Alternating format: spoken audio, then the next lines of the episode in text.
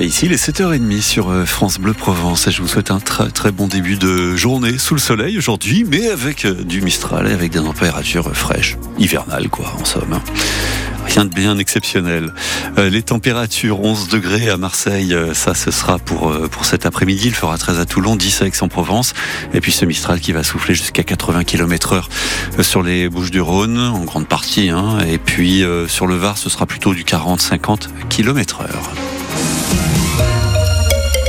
L'info avec Émilie Briffaut. Émilie, les opposants aux Jeux Olympiques d'hiver dans les Alpes en, 2030 s'invitent sur la route des retours de vacances. Et eh oui, le collectif NoJO se mobilise ce samedi dans plusieurs villes de France, Chambéry, Grenoble, Briançon, Serre-Chevalier.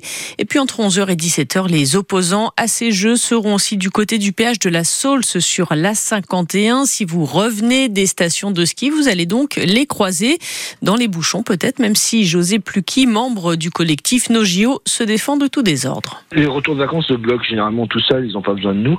Donc nous, on va plutôt profiter de ce blocage qui a lieu à chaque fois pour euh, informer les gens qui seront bloqués et qui seront distraits euh, par euh, des gens qui seront en ski de fond, sur le goudron, en luge, en bobsleigh, etc.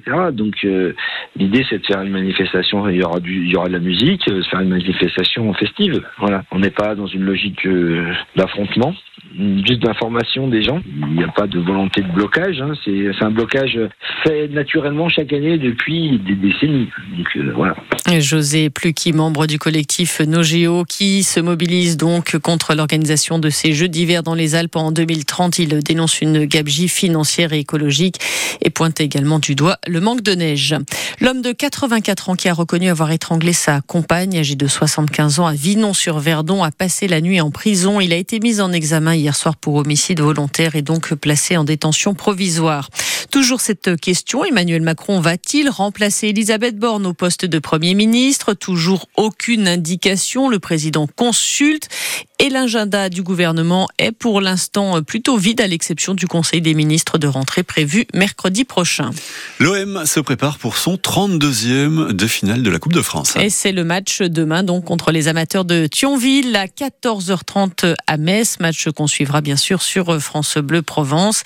Hier Nantes s'est imposé contre Pau 4 à 1 et puis cet après-midi c'est au tour de Lille, de Brest et de Nice de faire leur entrée en scène. Et puis en hockey sur glace, la bataille était rude mais les Spartiates de Marseille se sont finalement imposés 4 buts à 3 face à une valeureuse équipe de Briançon en championnat.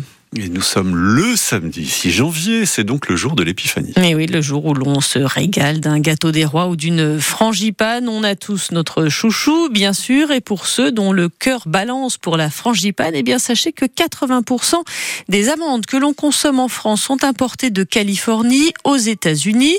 Mais depuis quelques années, quand même, la culture de l'amande a été relancée en France. Un millier d'hectares d'amandiers plantés, notamment en Provence, et c'est le cas à Saint-Martin de Croix, près d'Arles, où vous avez rencontré Mathilde Vinceneux, un agriculteur qui a fait le pari de l'amandiculture. Dans ces champs à perte de vue, des oliviers et un autre emblème de la Provence, des amandiers.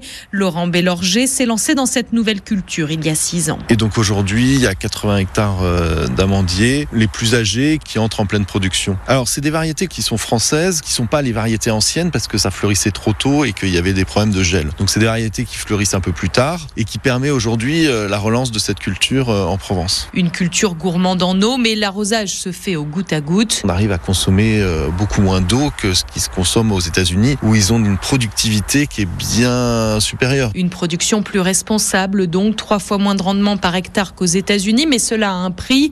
Les amandes de Provence coûtent trois fois plus cher que les américaines. Elles sont conservées dans un frigo cadenassé. L'agriculteur compte sur la création d'un label rouge pour les valoriser, mais aussi sur les industriels et les artisans. Dans sa boulangerie de Saint-Martin-de-Croix, Florian Coulin confectionne des galettes des rois à la poudre d'amande. On essaye de mettre en valeur le produit. Donc là, on a fait une, galette euh, avec une frangipane euh, où on a renforcé un peu la teneur en amande. C'est très très bon. Comptez 5 euros la part pour une frangipane avec des amandes de Provence contre 4,10 euros la classique. Et voilà pour cette galette donc euh, à la frangipane. Alors on l'a dit, hein, chacun, chacun son chouchou. Hein. Pour vous, c'est. C'est la frangipane. Ah, c'est la frangipane. Et puis j'ai déjà attaqué. Hein, j'ai pas attendu l'épiphanie. Ah, oui. Tout le mois de janvier, on se fait plaisir. Ah oui. si vous avez commencé avant, ça.